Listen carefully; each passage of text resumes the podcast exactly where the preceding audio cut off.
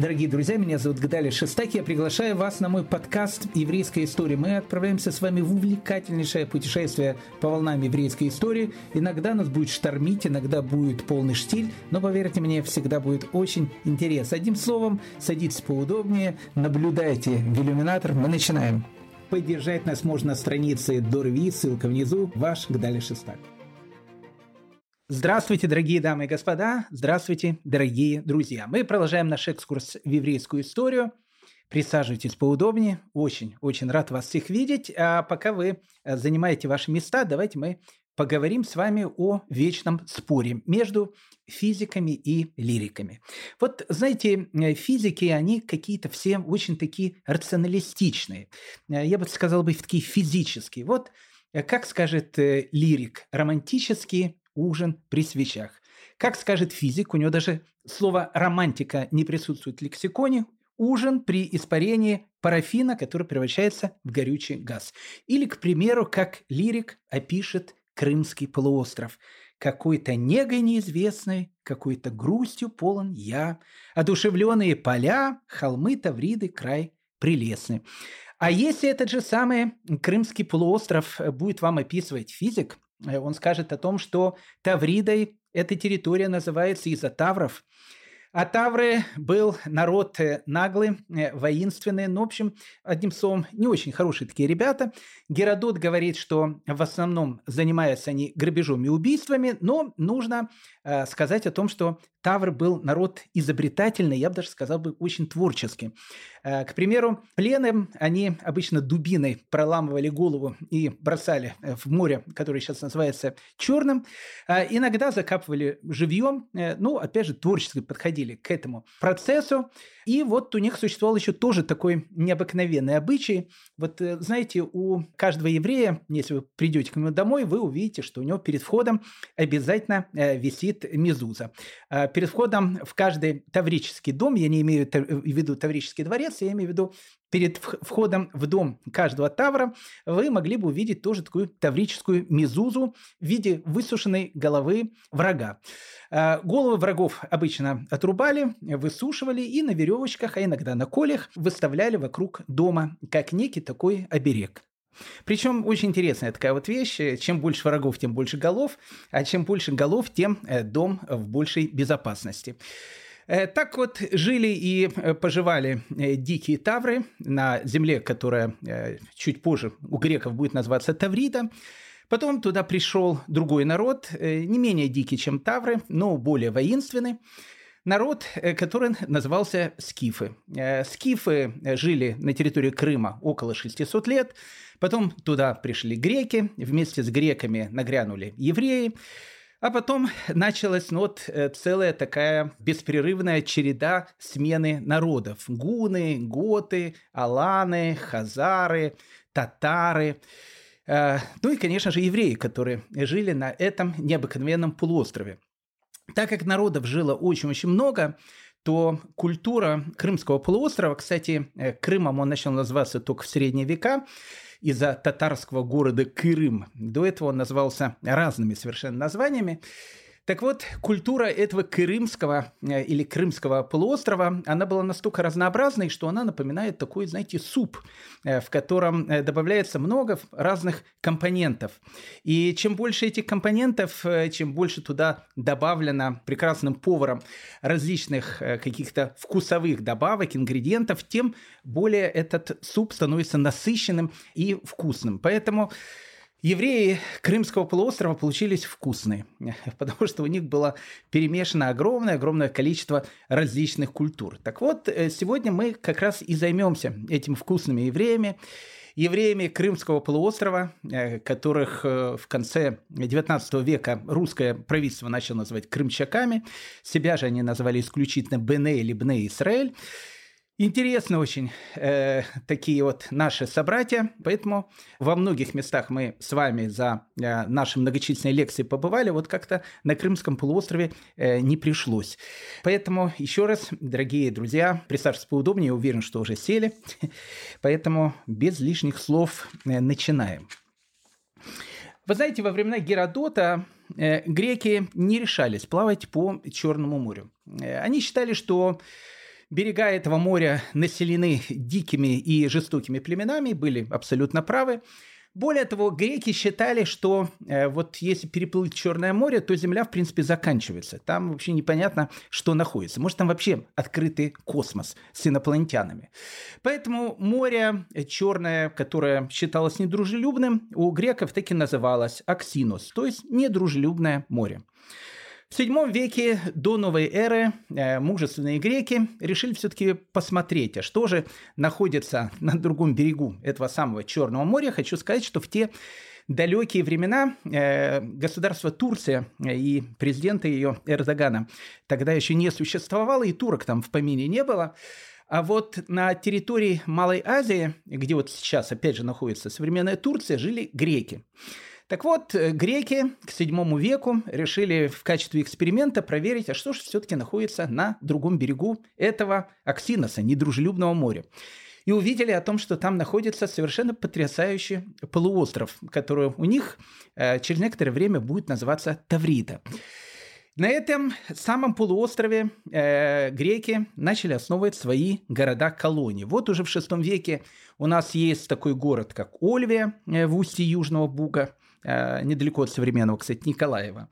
Э, возле современной Керчи греки строят Пантикопею, а на юго-западе Крыма строят э, легендарный Херсонес. Одним словом, они строят огромное количество различных городов и начинают колонизацию этой самой Тавриды.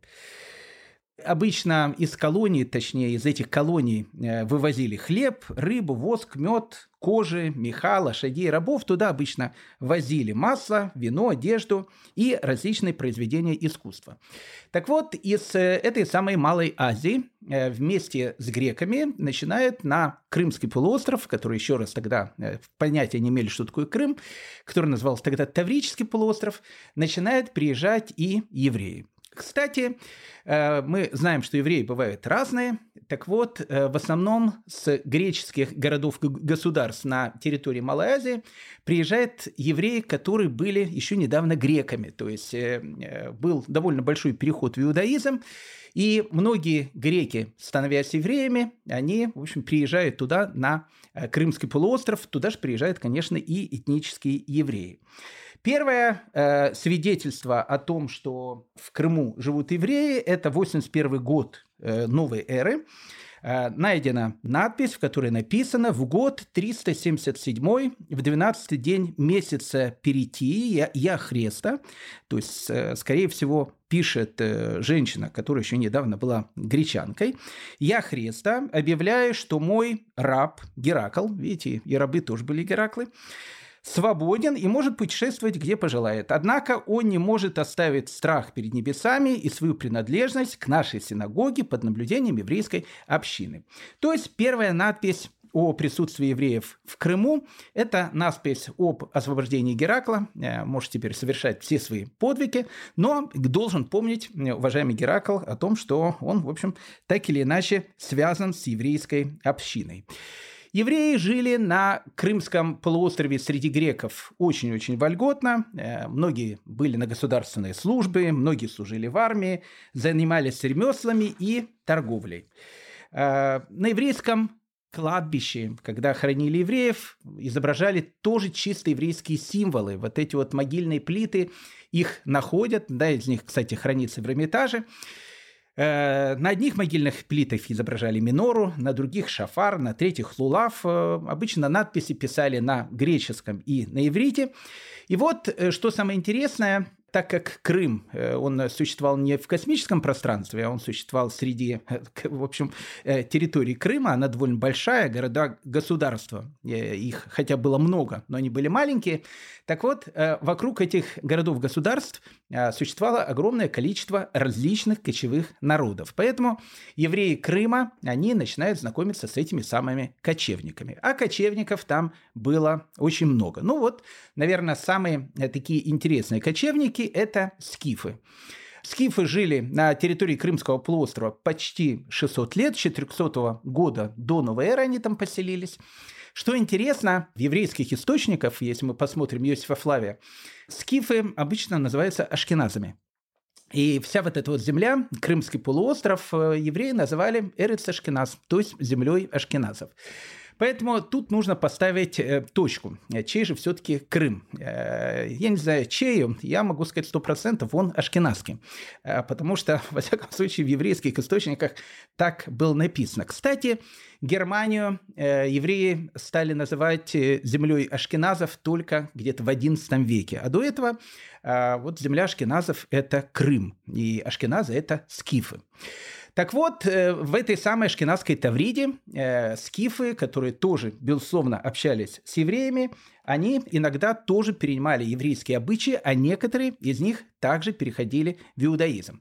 Ну, нужно сказать, что присутствие э, скифов в Крыму настолько запомнилось вообще, то, что называется, мировому сообществу, что э, еще в средние века, ну вот практически всю восточную территорию, эту тут степную восточноевропейскую территорию называли Скифией.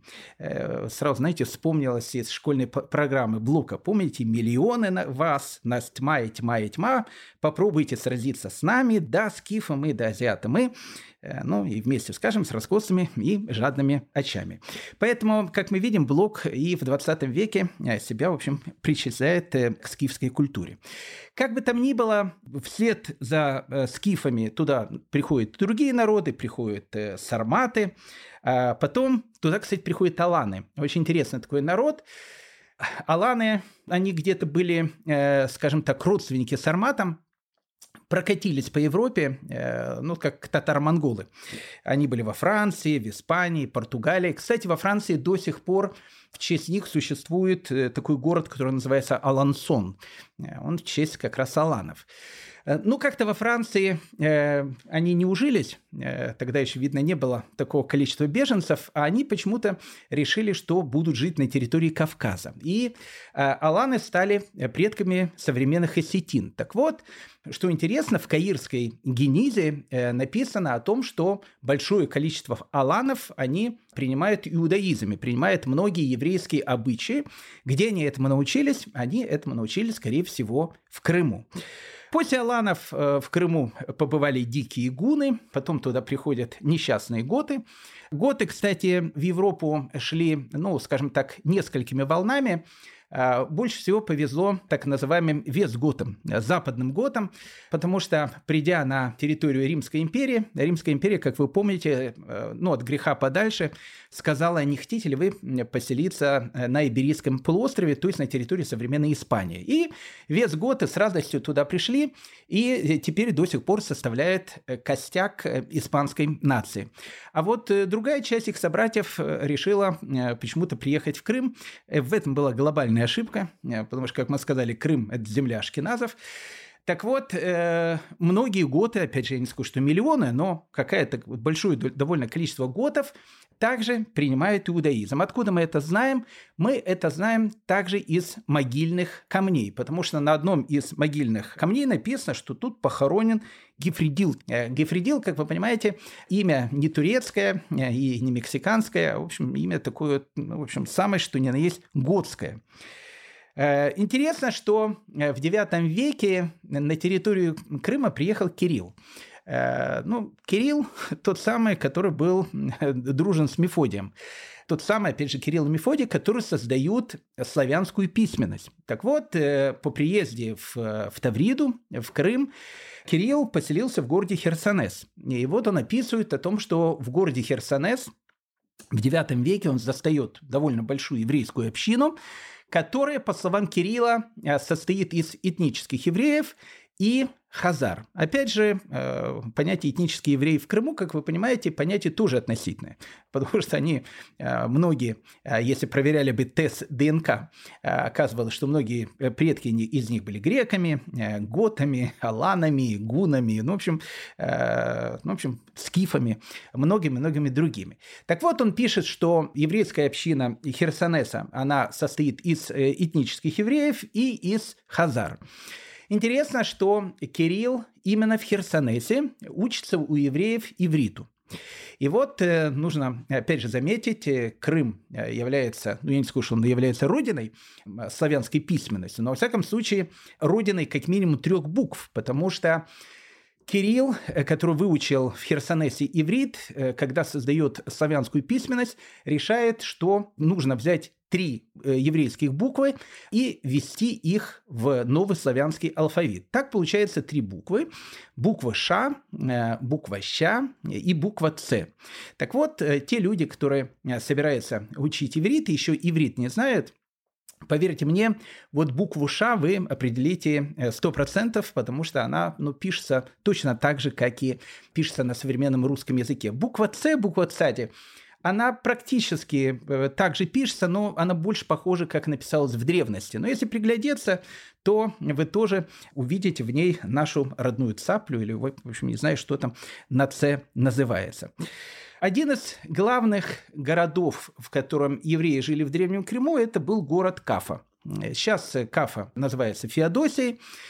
В 909 году, то есть в X веке, Кафе э, евреи построили свою синагогу. Кстати, остатки этой синагоги были найдены археологами. И что интересно, была найдена такая мраморная доска, которая, видно, висела перед самым входом в синагогу, где было написано Мудростью строится дом, и разумом утверждается, да пошлет Всевышний избавление для собирания изгнанников Израиля.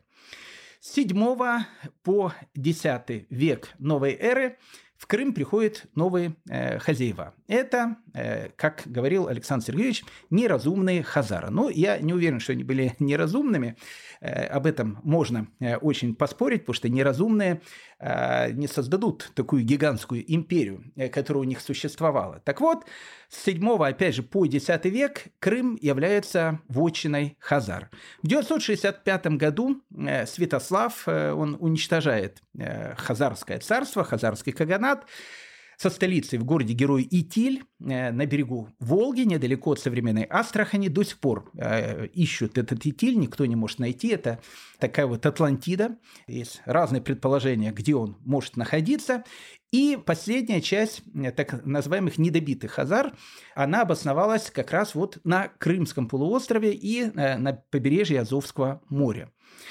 В 1016 году византийцы окончательно разгромили Хазар, и на этом вообще хазарское э, в общем, царство, присутствие заканчивается. А с 1016 года, в принципе, Крым, он уже принадлежит Византии. Ну, э, вопрос, э, кстати, очень хороший. А что же осталось с хазарами, которые приняли иудаизм? Об этом можно дискутировать очень много. У нас есть по этому поводу несколько лекций. Посмотрите, пожалуйста. Э, я, э, как помните, блогеры говорят, э, ссылочка внизу обязательно укажу эту лекцию, которая говорит, кстати, про Хазар. Так вот, ну, скажем так, я думаю, что хазары, которые принимали иудаизм, их было немного, может быть, даже, даже и не большинство. В основе иудаизм принимали, ну, скажем так, высшие слои общества – но э, спорить не будем. Какая-то часть хазар, которая жила на территории Крыма, после того, как э, хазарское присутствие в Крыму заканчивается, она слилась с еврейской общиной. Поэтому вот еще один ингредиент в наш э, такой вот крымско-еврейский э, суп – в 1239 году э, для того, чтобы суп э, окончательно, ну, скажем так, был таким вкусным, э, насыщенным, разнообразным, на территорию Крыма приходят татаро-монголы. И Крым становится частью Золотой Орды. А после того, как Золотая Орда приказала долго жить, на территории Крыма э, обосновалось новое государство, которое называлось Крымское ханство. Столицей вот как раз этого Крымского ханства и становится город, который называется Крым. А, или его еще называют Салхата, а, ну вот в современной э, географии он называется просто Старый Крым. Не в смысле того, что вот э, старое, что он стар, он действительно Старый Крым, потому что этот город и дает название всему полуострову, который потом начнет в средние века опять же называться Крымом. Э, в Крыме, э, в столице татарского ханства, Крымского ханства, также существовала еврейская община. Вот в XIV веке в городе Крым жил довольно известный раввин, которого звали Раф Авраам Кирыми, то есть Раф Авраам Крымский. Он написал в 1358 году э, книгу, которая называется «Цфатемет». Она посвящена комментарию на недельные главы Торы. Ну и тут мы опять встречаемся с крымской такой спецификой. Кому он посвящает эту книгу? Эту книгу он посвящает человеку, которого звали Хискиягу бен Ильханан.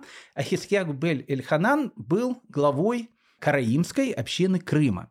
Вот запомните это понятие караимы. Мы уже когда-то о караимах с вами говорили, а, но, в общем, как бы вочина Караим будет не только город Тракай в современной Литве, но вот как раз и будет э, э, Крымский полуостров, потому что в Тракай Караимы, они тоже приедут из Крымского полуострова. Поэтому пока давайте запомним о том, что мы о Караимах обязательно с вами поговорим.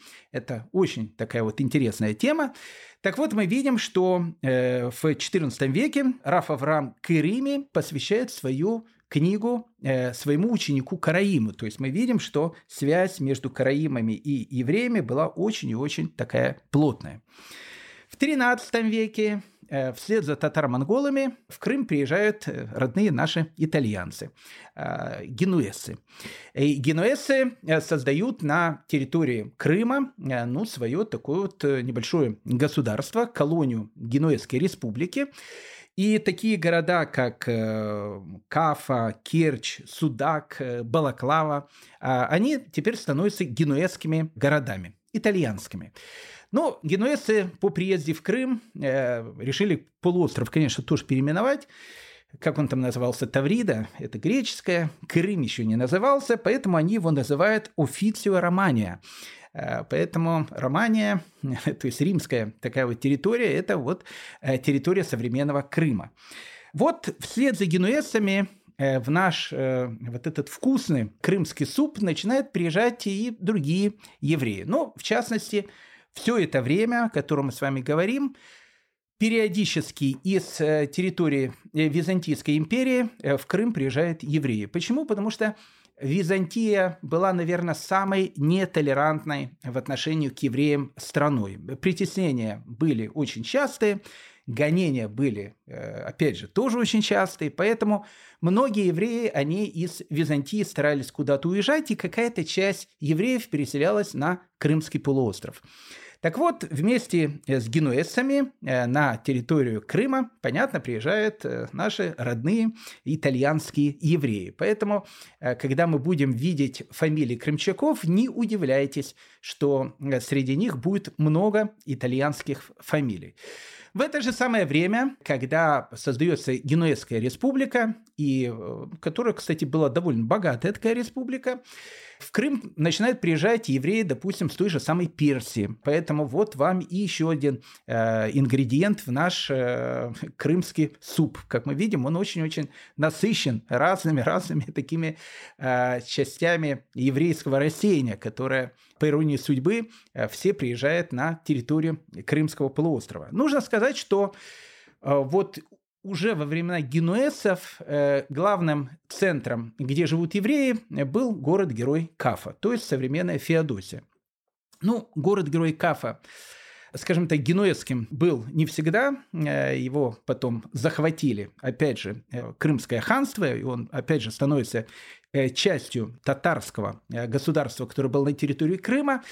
Э, нужно сказать о том, что город-герой Кафа, в котором, еще раз, э, довольно серьезная еврейская община, э, становится родиной прокатившейся по Европе легендарной черной смерти XIV века. Вот практически все, что происходит в Европе в 1348-1349 годах, когда на улицах э, Парижа э, ходили волки, э, потому что жителей в Париже как таковых уже практически не было.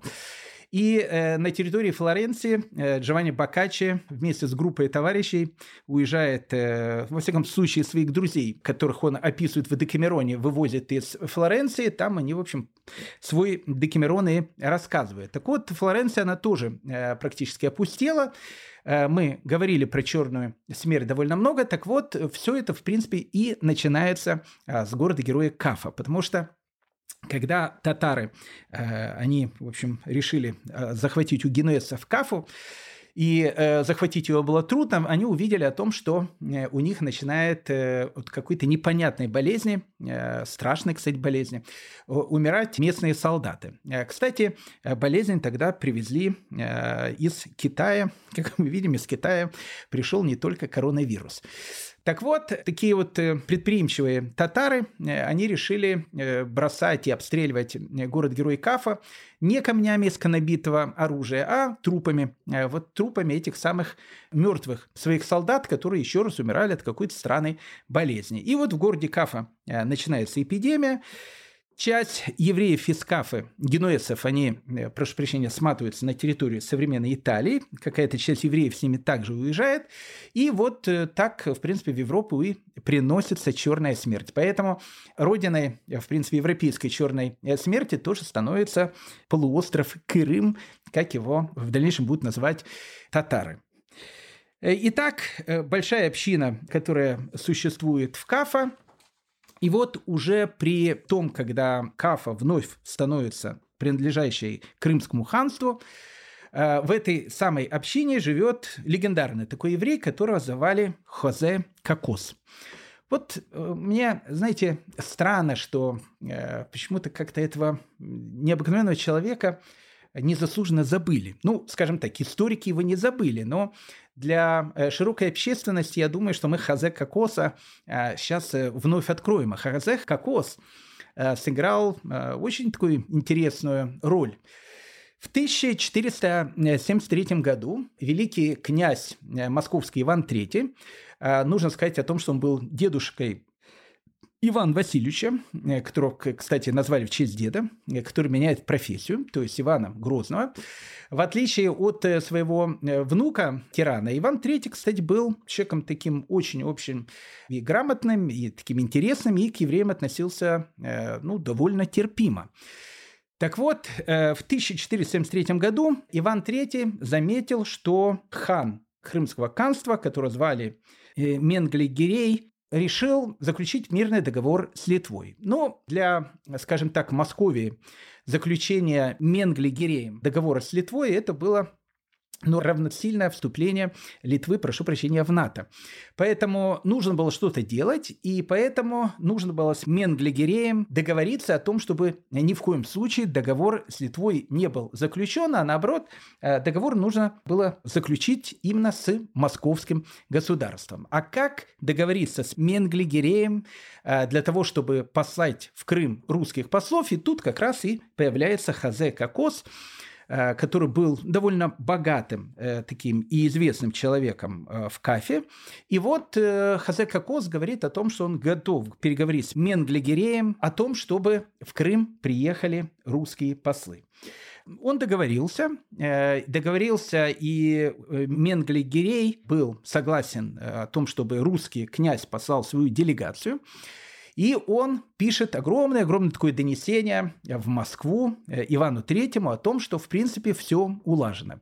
Ну, так как Хазе Кокос э, считал, что каждый грамотный человек э, обязательно говорит на иврите, поэтому свое огромное послание Ивану Третьему он написал на иврите. На что Иван III пишет Хазе Кокосу, «Чтобы жидовским письмом грамот бы ты не писал, описал бы грамоты русским письмом или бисерманским. Ну, бисерманским имеется в виду бусурманским, то есть арабским письмом. Так что э, Хазе Кокос э, сыграет э, такую довольно существенную роль для московского княжества. Ивану Третьему он будет покупать и доставлять в Крым различные драгоценности, будет выкупать русских пленных, которые, опять же, находились в Крыму. И более того, он даже э, решит сосватать дочку одного из крымских князей за сына э, Ивана III. Правда, э, брак этот не удался, дочка этого крымского князя умерла, и вот сын Ивана III женился на прекрасной Елене.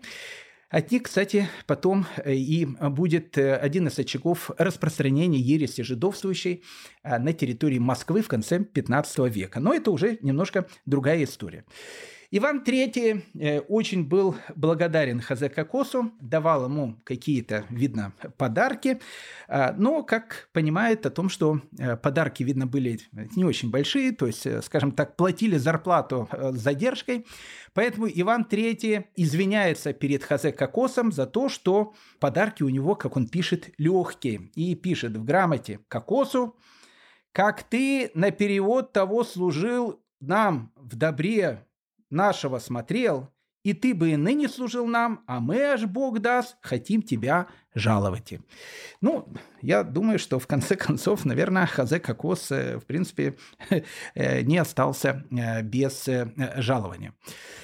В 1475 году Крымское ханство становится вассалом Турции. И вот с этого момента столица переносится из города Кырым в город Бахчисарай. Вот э, город Бахчисарай с 1475 года становится столицей Крымского ханства. В начале 16 века изменяется вот жизнь евреев, которые живут на территории Крыма. Изменяется она с приездом такого необыкновенного человека, которого звали Раф Маше бен Яков, который входит в еврейскую историю под именем Маше Хагуле, то есть э, Маше – изгнанник. Ну, его судьба совершенно такая потрясающая, интересная. Э, можно, опять же, как мы любим это говорить, снимать целые сериалы. Она очень-очень характерная для того времени. Родился Раф э, Маше бен Яков, э, непонятно, где он родился. Либо он родился в Турове, а Туров – это город недалеко от Киева, либо он э, родился в Шадове, а Шадов – это территория Литовского княжества. Я думаю, что вторая версия, она, ну, в общем, скажем, более правдоподобная. Ну, в общем, как бы там ни было, и Киев, и Шадов э, в те времена, когда он родился, было Литвой. Это все было литовское княжество, и Киев был частью этого самого литовского княжества. Э, так вот, Маше бен Яков уже с детства проявляет себя как э, такой философ, прекрасный раввин, каббалист. Он был, кстати, очень большим каббалистом.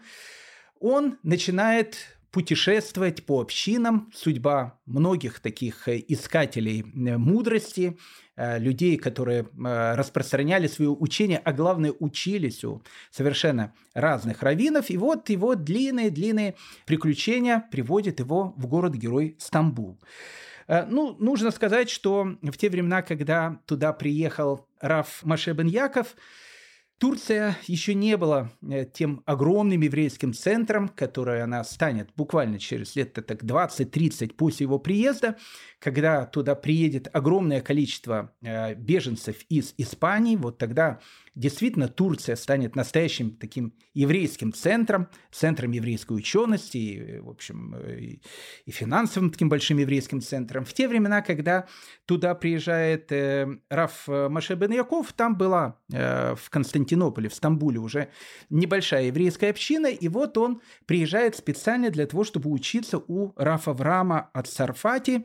Как мы видим, Рафа Врама от Сарфати, э, скорее всего, родом из Франции, потому что Сарфат – это. Так вот, у Рама Авраама Сарфати он учится кабале и учится астрономии. А, астрономия – это вот была та вещь, которая ну, вместе с Кабалой, скажем так, была основным коньком Раф Маше Беньякова. Раф э, Машебен Яков настолько понравился своему учителю Аврааму Асарфати, что он предложил за него выдать замуж свою дочь. И Раф Маше, понятно, соглашается, женится на дочери своего учителя. И после того, как он какое-то время проучился в Константинополе, в Стамбуле, он решает переехать в Киев – Дело в том, что э, Киев, как я сказал, тогда находится на территории Литвы, э, и в Киеве э, отношение к евреям в те времена еще было относительно нормальным. Поэтому он становится по приезде в Киев главой киевской еврейской общины. Мы мало что знаем о киевской еврейской общине, но если ее возглавлял такой большой раввин, как Раф Маше Баньяков, мы можем предположить о том, что она была тоже довольно интересная, эта община. Интересно, что э, Раф Маше бен Яков, так считает большинство ученых, он напрямую связан с той самой ересью жидовствующих, которая начала развиваться на территории э, Московского княжества. При Иване III в конце 15 века, когда могла случиться такая ситуация, что, в общем, не знаю, как даже сказать, но, в общем, большая часть России просто могла перейти в иудаизм, потому что ересью жидовствующей ни много ни мало увлекался сам Иван III, то есть дедушка Ивана Грозного. Но у нас есть по этому поводу лекция, не, не хочу говорить совершенно потрясающая, как я люблю, потому что это моя лекция, может, она не потрясающая, но, во всяком случае, она информативная. Обязательно посмотрите и послушайте ее. Так вот, э, Какое имеет отношение Раф Маше бен Яков к ереси жидовствующей, а самое прямое? Э, откуда начинается ересь жидовствующих? Она начинается с города-героя Новгород. В 1471 году в город-герой Новгород приезжает киевский князь Михаил Алелькович. Он не совсем киевский, он такой литовский князь. Так вот, Михаил Алелькович приезжает, э, ну, скажем так, со своим приближенным э, евреем, которого звали еврей Схария. А, еврей Схария был учеником а, Раф Маше бен Якова из Киева. И вот, э, вот это самое а, Схария и начинает в Новгороде распространять свое учение, которое потом перерастает вот эту вот легендарную ере жидовствующих. Нужно сказать о том, что Раф э, Маше бен Яков, опять будучи каббалистом, он э, считал о том, что в будущем избавлении еврейского народа, точнее он говорил о том, что Э, в будущие времена при помощи восточной страны, а восточной страной он, кстати, считал Московию, евреи смогут вернуться в землю Израиля. Не знаю, в зеркало он смотрел, не в зеркало он смотрел, но, как мы прекрасно знаем, при довольно большой поддержке Иосифа Виссарионовича, да не будет упомянуто имя его э, среди таких великих людей, ну, в общем, как бы и э, было создано э, государство Израиль в 1948 году. Поэтому, в общем, Раф Маше бен Яков не ошибался о том, что при помощи страны Восточной или Московии, как он говорил, в свое время помогут евреям вернуться в землю Израиля. Те времена, одним словом, были неспокойны, очень неспокойны. Если в Европе основной бедой, э, как мы знаем, были пожары, эпидемии, которые, в общем, часто приходили, э, ну и, конечно, завоевания были. Вот э, на территории современной Украины добавляется еще одна беда, которая периодически случалась – и, кстати, э, я думаю, не менее часто, чем пожары и эпидемии. Это набеги крымских татар с территории Крымского полуострова, который уже начинает называться Крымский полуостров. Так вот, э, татары, э, у них это была такая работа, они, в общем, занимались раз в какое-то количество времени, Э, собирали довольно такие большие бандитские дружины и, в общем, нападали и грабили различные города, которые находились, опять же, на территории современной Украины и современной Беларуси. Из-за этого, э, а тогда Украины не было, это все было, еще раз, э, большая часть Украины была Великим княжеством Литовским, из-за этого, скажем так, центральная Украина, она практически была безлюдной, потому что, ну, жить там было очень опасно. Набеги татар были очень частые, и заканчивались они очень-очень плачевно. Татары, нужно сказать, в отличие от казаков, евреев не резали. Татары евреев продавали в рабство. Поэтому Крым, и мы сейчас об этом обязательно поговорим, он становится одним из таких центров торговли еврейскими рабами. Поэтому э, крымская еврейская община, она будет вот центральная э, в той самом э, процессе Пидьон Швуим, то есть выкупе пленных, одна из самых больших еврейских заповедей. Но об этом мы поговорим сейчас чуть позже. Так вот, крымские татары, э, они нападают не просто на какие-то там маленькие городки. Нужно сказать, что крымские татары напали в свое время на Москву. И в 1482 году они напали на Киев. И э, с территории Киева они угоняют э, в, в плен э, большое количество людей, и Раф Маше по какой-то причине в плен не попал, а вот вся его семья, включая всех его детей, попала в плен в Крым. Ну, Тут много можно об этом говорить, и мы с вами тоже об этом говорили, когда э, беседовали о погромах времен Богдана Хмельницкого и о тех евреев, которые попадали в виде рабов в Крым. Кстати, во времена э, Богдана Хмельницкого э, многие евреи предпочитали, понятно, быть э, схваченными татарами, потому что в общем, в плену можно было выжить. У казаков выжить было невозможно. Ну, если только не принять православие. Но это, опять же, другая тема. Так вот, в 1482 году Раф Маше бен Яков, он лишается своей семьи, которая, в общем, попала в Крым. Ну, и вот тут начинаются обычно те хождения по мукам, которые были у родственников, у родителей, у мужей, э, родственники которых, опять же, э, очутились в крымском плену. Не хочется делать это сравнение, но точно так же, как сейчас э, евреи, которые находятся у дикарей в Газе, и их выкупает, их э, стараются как-то освободить, но переговоры как-то сейчас идутся, потому что, ну, не знаю, с дикарями общается Катар там э, богатые, там Турция, Египет, в общем, они являются какими-то посредниками, и мы живем во время, когда, ну, не знаю, существуют как минимум мобильные телефоны, э, интернеты и, в общем, э, другие с, э, изобретения современности. В те времена, как вы понимаете, ничего этого не существовало, поэтому обнаружить среди тысяч и тысяч пленных, э, которые попадают на невольничий рынок, а обычно э, центральный невольничий рынок в Крыму находился в Кафе, потому что именно с Кафы, э, в общем, знаете, Кафе это была такая большая база. А, знаете, вот, э, не знаю, в Израиле, там, не знаю, в России, на Украине, там, в Америке, где угодно, в магазинах продаются, не знаю, там, овощи. Так э, мы все прекрасно понимаем, что эти овощи не поставляются поставщиком конкретно э, в магазин. Они поставляются на большую такую базу, а потом различные магазины покупают эти самые помидоры, и потом, конечно, их продают за более высокую цену. Точно так же кафа это был такой, э, таким сборным пунктом рабов. То есть огромное-огромное э, количество рабов в Турцию, оно идет именно через Кафу. Поэтому рабов можно было выкупить либо в Кафе, либо потом уже в Стамбуле, потому что следующий такой большой невольничий рынок находился именно там. Поэтому понятно, что в те времена без интернета нужно было действовать быстро, решительно, для того, чтобы среди тысяч и тысяч пленных найти именно своих родных, которые, опять же, не имеют документов, не имеют мобильного телефона. Это очень сложно. И э, Раф Маше бен Яков э, при помощи еврейских общин и тех же самых еврейских общин Крыма. Как вы понимаете, связь тогда была тоже очень-очень сложная. Он собирает большие деньги, и еврейская община, опять же, ему в этом помогает. И он делает то, что происходило редко. Он выкупает свою семью. Э, и его семья возвращается к нему обратно э, в Киев.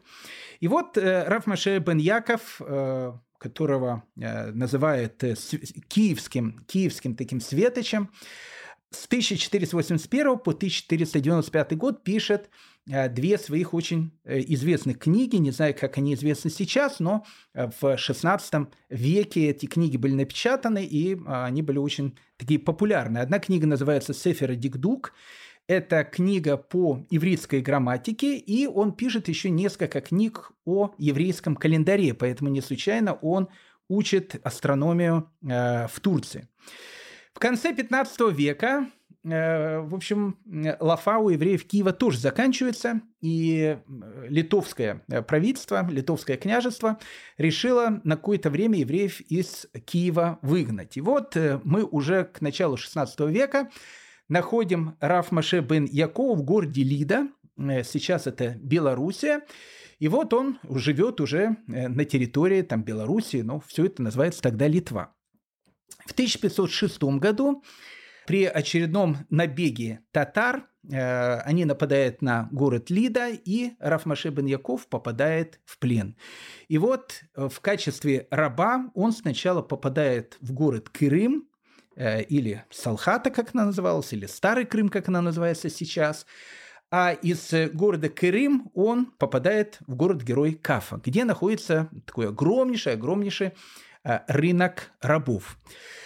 И тут, безусловно, нам нужно, ну, как бы, э, из песни слов не выбросишь, э, как называется. Э, конечно, какая-то часть евреев, э, не скажу, что много, но какая-то небольшая часть, как и тогда было это принято, э, занималась, в общем, э, работорговлей тоже. Э, потому что, как мы понимаем, э, если в КАФе одна из, скажем так, статей дохода – это продажа рабов, Поэтому, э, ну, в общем, скажем так, какое-то количество предприимчивых евреев вместе с татарами, и не только с татарами, представители многих национальностей, у которых в Кафе был свой такой маленький бизнес, тоже занималась продажей рабов ну, на территории Кафе.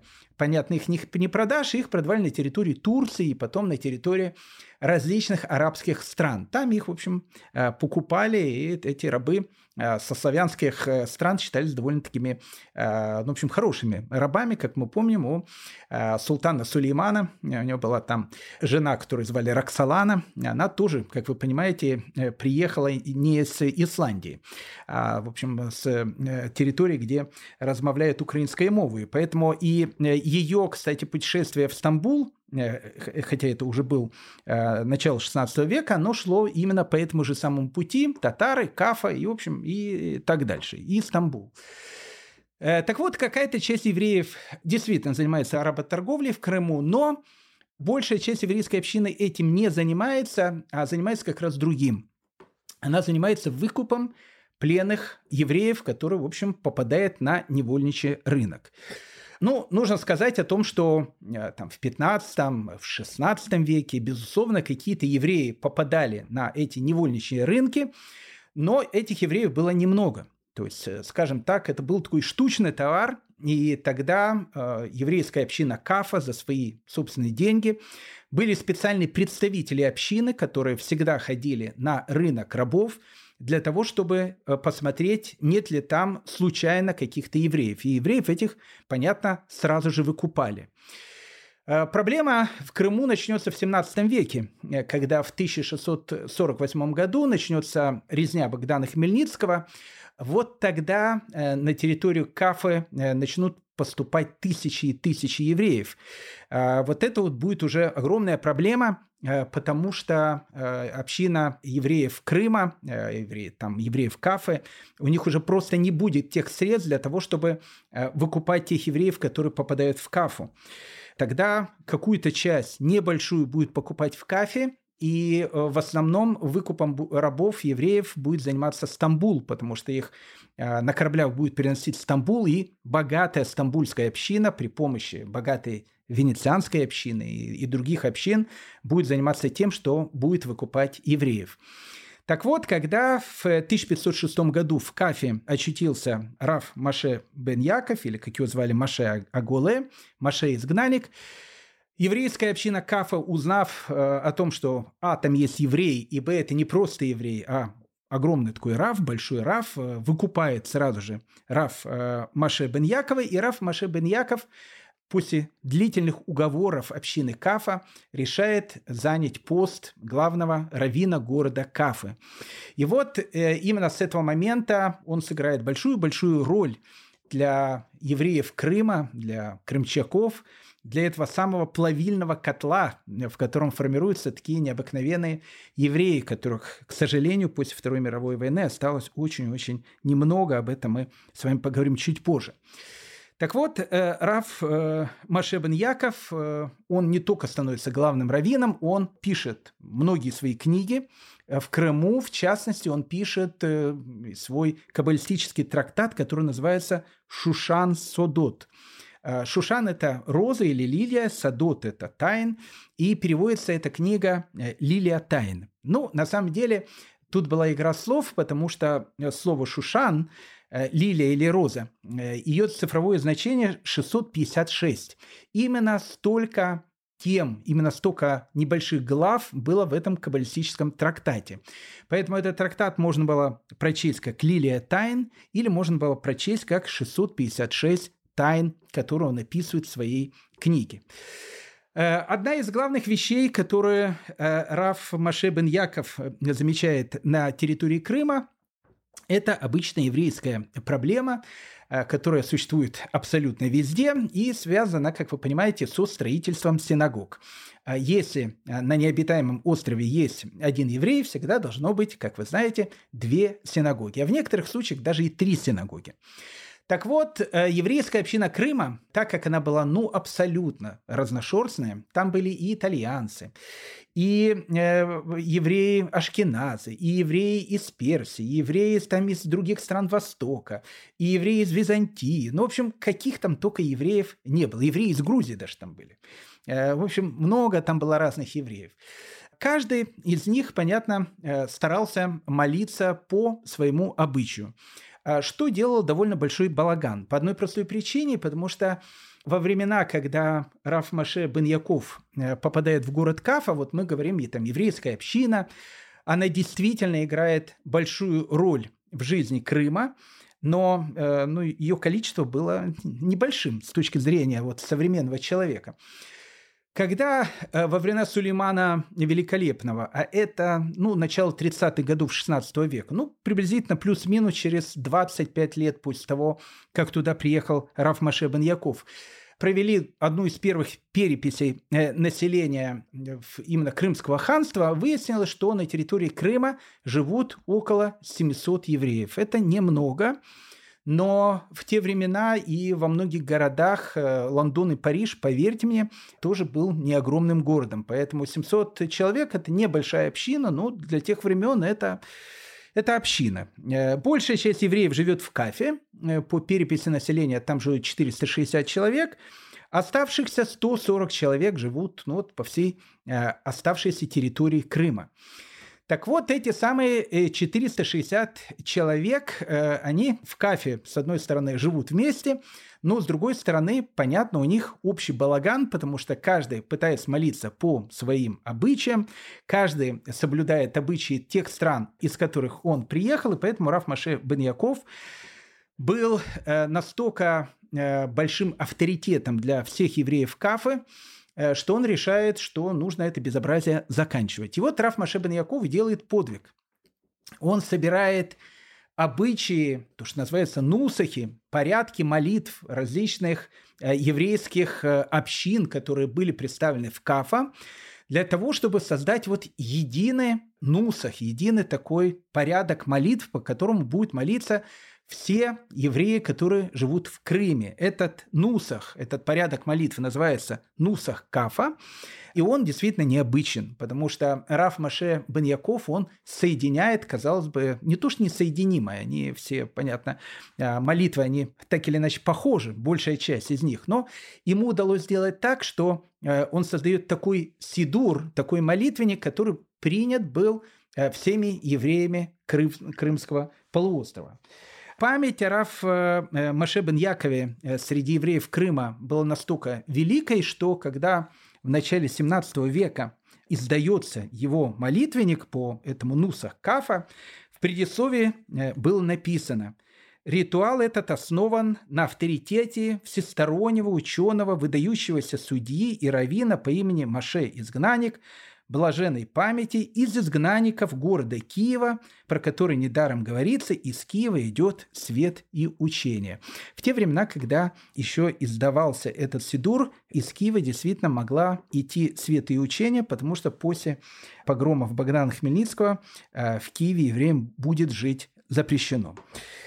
И в XVIII веке среди крымских евреев появляются даже люди, которые занимают довольно, э, скажем так, большие посты при Крымском ханстве. Допустим, Яков бен Шмуэль становится государственным казначеем, но нужно сказать о том, что э, вот количество евреев Крыма всегда было небольшим. Э, в середине XIX века, в 1840-х годах, не скажу сейчас точно дату, но это 1840-е годы, Э, была проведена перепись евреев Крыма, и там жило 2837 человек, что мы понимаем не очень много. Кстати, надо сказать, что перед э, Великой Отечественной войной в Крыму жило около 10 тысяч э, евреев. Поэтому, ну, как бы это много, но тоже не, не очень, не очень много. И вот 18 век э, евреи э, в Крыму э, занимаются различными видами деятельности. В основном они занимаются садоводством и выращиванием винограда. Какая-то часть занималась торговлей, какая-то часть занималась выделкой кожи. И, в общем, приходит незапамятный 1783 год, когда Крым переходит под власть Российской империи. А, и, в принципе, начинается э, совершенно новая жизнь теперь для крымских евреев. А, нужно сказать, что в 1783 году, когда Крым, опять же, переходит э, в состав Российской империи, он сразу же становится чертой оседлости, то есть той территории, на которой могут жить евреи. В 1783 году, э, когда русские войска э, вошли в Крым, они обнаружили там э, евреев, разных евреев, которые там жили, причем, ну, скажем так, точно так же, как и татары, этих евреев, ну, в общем, нужно было еще отличить друг от друга, потому что, ну, как бы для них все это называлось евреи. Татары, допустим, евреев делили на две части. У них были зюлюфлю гуфтулар – то, что переводится как евреи с пейсами, и были евреи, которых называли зюлюфсюс гуфтуляр, что переводится как евреи без пейсов. Ну вот евреи с пейсами – это были э, евреи, которых называют рабаниты, то есть, ну, евреи обычной ориентации, а вот зюлюфсюс гуфтуляр, то есть евреи без пейсов, это как раз были караимы. Но для татар, что те, что другие евреи, это все были евреи. Точно так же и для русского правительства, э, когда они видят о том, что э, в Крыму живет община евреев, они сначала как бы не особенно делили караимы, не караимы, это, в общем, все считалось первоначально еврейской общиной. Э, и, как я сказал, о караимах мы поговорим чуть-чуть позже. Это довольно интересная такая тема. Крымские караимы. Так вот, русское правительство в 1783 году заметило о том, что евреи, они как бы тоже разные. Какая-то небольшая часть евреев э, крымских, э, скажем так, это были такие новые еврейские, которые попали в Крым, ну, незадолго до прихода туда русских властей и начинают туда селиться после того, как Крым э, становится частью Российской империи, это были, в общем, как бы всем известные ашкеназские евреи. Вот и произошло соединение ашкеназов. Ашкеназские евреи, которые в те времена назывались немецкими евреями, приходят на территорию Ашкеназа, которая когда-то называлась э, Крымский полуостров. Поэтому Ашкеназ возвращается домой, э, на территорию Эриц Ашкеназа, земли Ашкеназ. Э, как бы там ни было, смех смехом, но ашкенадских евреев там было меньшинство. Большая часть евреев, она как раз составляла этих необыкновенных крымских евреев. Как мы с вами уже поняли, э, крымские евреи – это был такой суп, э, очень вкусный, который состоял из многих-многих элементов. Э, среди крымских евреев были выходцы из Вавилонии, Византии, Хазарии, Италии, Испании, Кавказа, Турции, Персии, Польши, Литвы, Украины. Если вы хотите, я могу еще перечислять, но это были представители разных-разных стран и культур, из которых они приехали. У крымчаков э, и фамилии были разные, и очень часто по фамилиям можно было увидеть, откуда предки э, крымских евреев. Ну, распространенные фамилии крымских евреев – Анджела, Конфина, Ламброза, Писаро. Э, ну, понятно, что носители этих фамилий приехали либо из Италии или из Испании. Распространенная фамилия среди крымских евреев – Гурджи. Гурджи на татарском языке это Грузия. Поэтому гурджи – это были евреи, которые приехали с Кавказа. Была фамилия Ашкенази. Понятно, что Ашкенази, они приехали не из Крыма, а из Германии. А была такая тоже фамилия, был известный такой еврей, у него была фамилия Лехно. Лехно, Лехами называли Польшу. Поэтому Лехна – это евреи из Польши. Также были евреи Такатли, Ганбули, Измери. Понятно, что это из города Измир. Это э, фамилии евреев, которые приехали из Малой Азии. Поэтому вот такая вот, э, ну, не хочется сказать солянка, потому что это была не совсем солянка, это был очень-очень вкусный такой суп, который приготовили крымские евреи, составив э, такую необыкновенную часть еврейского народа. Ну, нужно сказать о том, что евреи, как я сказал, себя крымчаками не называли, они назывались Бен Израиль, то есть э, сынами Израиля. Впервые крымчаками их начали называть русские власти в 1859 году, опять же, для того, чтобы не путать их с караимами. Потому что караимы во главе с там, Ферковичем и другими товарищами, это потрясающая тема, мы о ней будем говорить на следующем уроке. Им удалось российским властям доказать о том, что они евреи, но не совсем евреи. И в результате этого у караимов не было ни воинской повинности, ни черты оседлости. В общем, они были признаны русскими властями как полноправные граждане России. Как им это удалось, э, об этом будет то, что называется в следующей серии. Поэтому для того, чтобы ну, как-то разделить э, между евреями и караимами, э, евреев начали с 1859 года именовать именно крымчаками или крымскими евреями. Евреи это, ну как бы понятие не использовали до конца 19 века. Более, если быть точным, я думаю, только в начале 20 века евреи сами себя в Крыму начали называть крымчаками. Интересная такая вот часть еврейского народа, так как она состояла из множества, множества представителей совершенно разных общин, поэтому, э, ну, скажем так, и обычаи у них были тоже очень такие цветные и очень насыщенные. Ну, в первую очередь нужно э, сказать о том, что крымские евреи, крымчаки, точно так же, кстати, как и караимы, они полностью э, переняли татарский язык. Поэтому, если вы откроете любую энциклопедию, Э, и наберете статью Караимы, э, там вам всегда будет написано, что это такое вот вероисповедание, близкое к иудаизму, и они являются представителями тюркских народов. Э, ну, на самом деле, мы постараемся в этом разобраться. Я думаю, что большинство из них было такими же тюрками, как я, балерина Большого театра, но так как они говорили на тюркском языке, и на этом, кстати, языке они будут продолжать говорить и в Литве, э, в Тракае, куда их, в общем, э, из Крыма в свое время изгонят, но об этом еще раз в следующей серии. Поэтому для многих караимы были вот представителями тюркских народов. Э, ларчик просто открывался, они просто говорили на тюркских языках, то есть они говорили на татарском языке. На этом же языке говорят и евреи Крыма евреи практически ничем не отличались э, в одежде от татар. Они полностью переняли у татар и язык, и вот, э, скажем так, форму а, одеяния.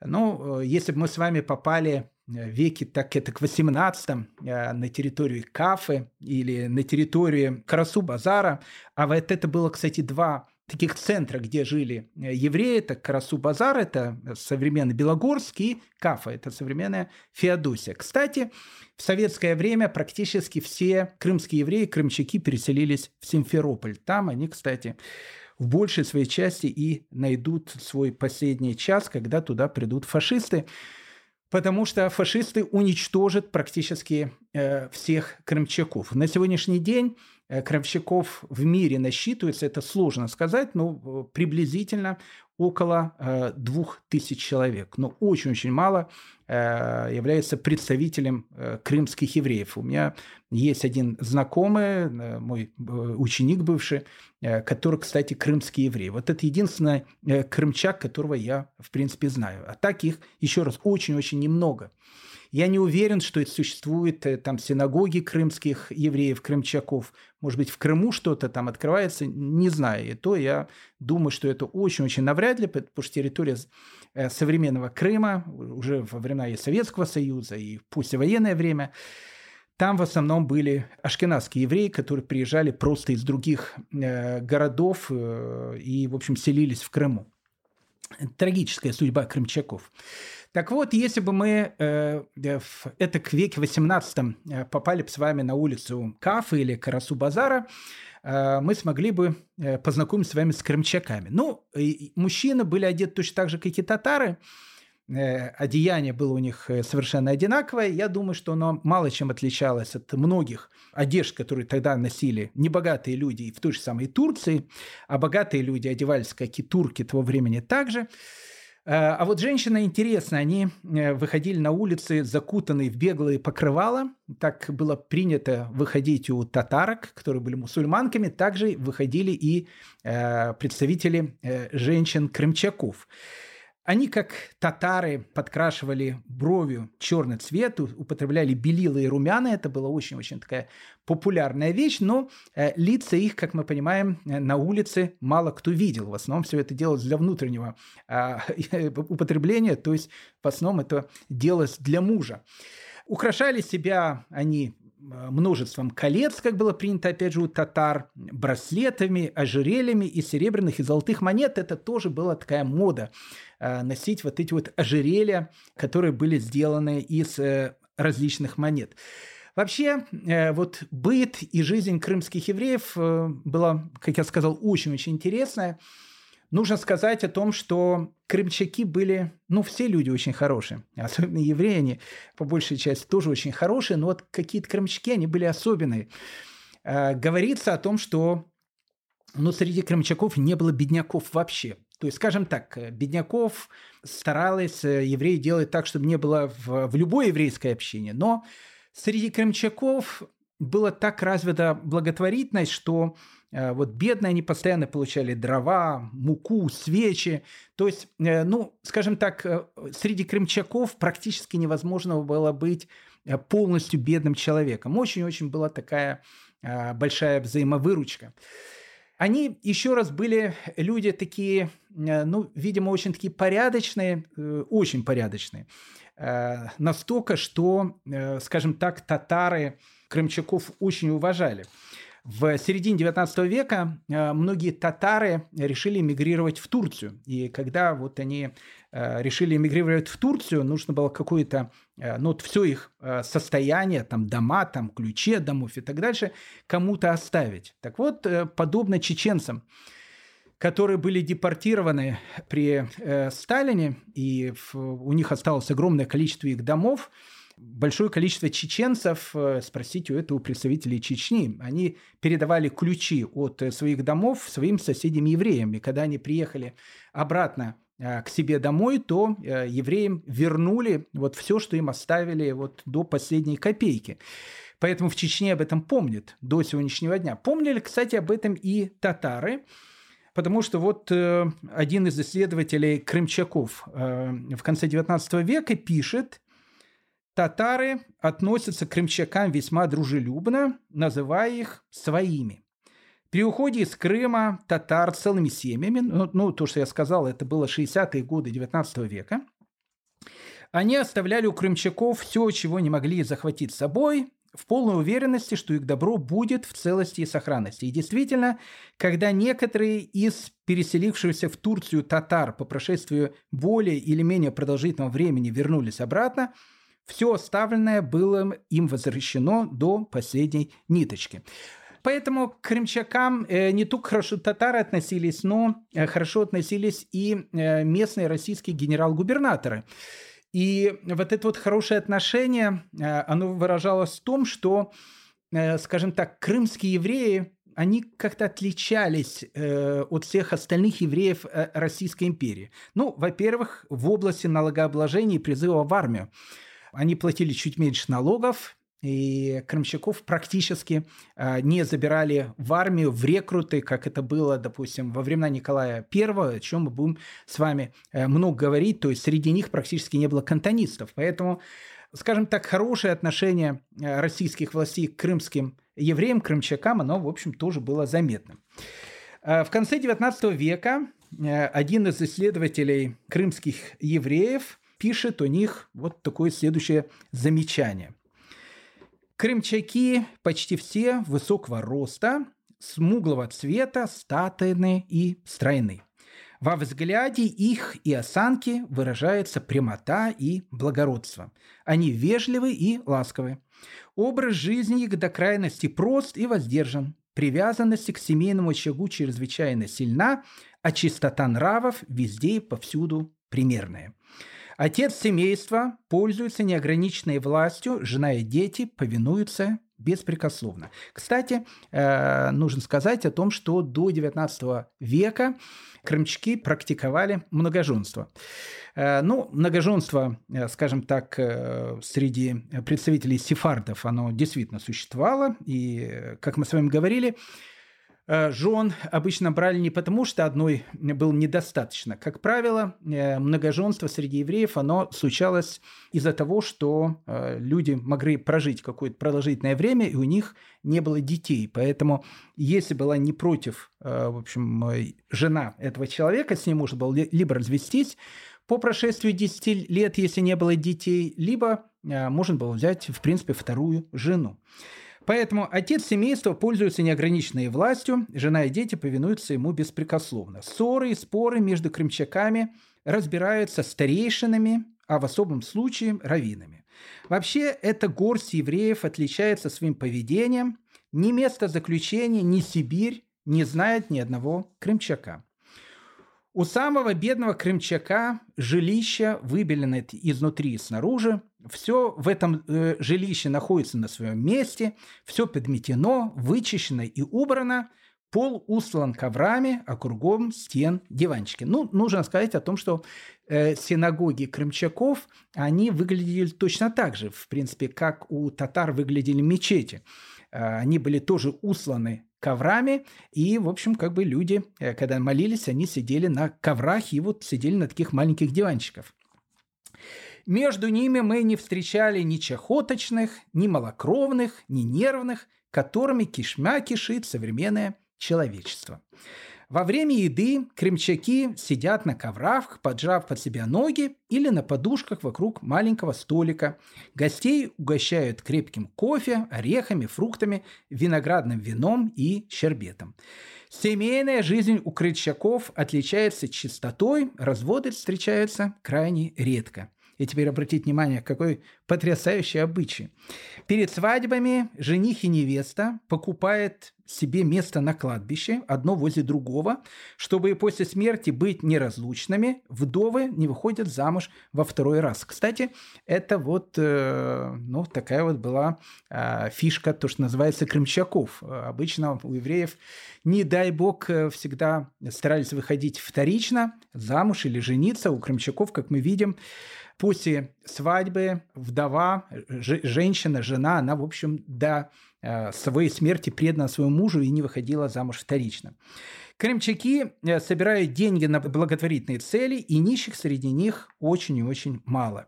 Перед каждой субботой бедные евреи получают немного денег, по несколько фунтов хлеба, муки, крупы, и такое количество дров, которые могли унести с собой. На общественные деньги выдаются замуж девушки из бедных семей, хоронят неимущие и содержатся вдовы и сироты.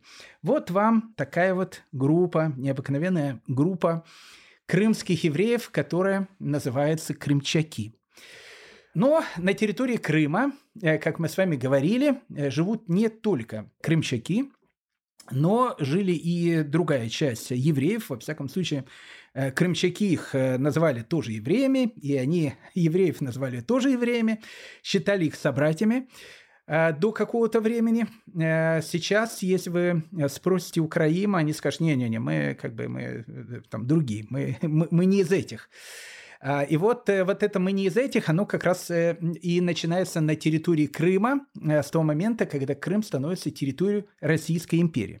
Поэтому на следующей нашей серии приглашаю вас, не уезжать еще из Крыма, Погода там прекрасная, климат восхитительный, море очень-очень красивое.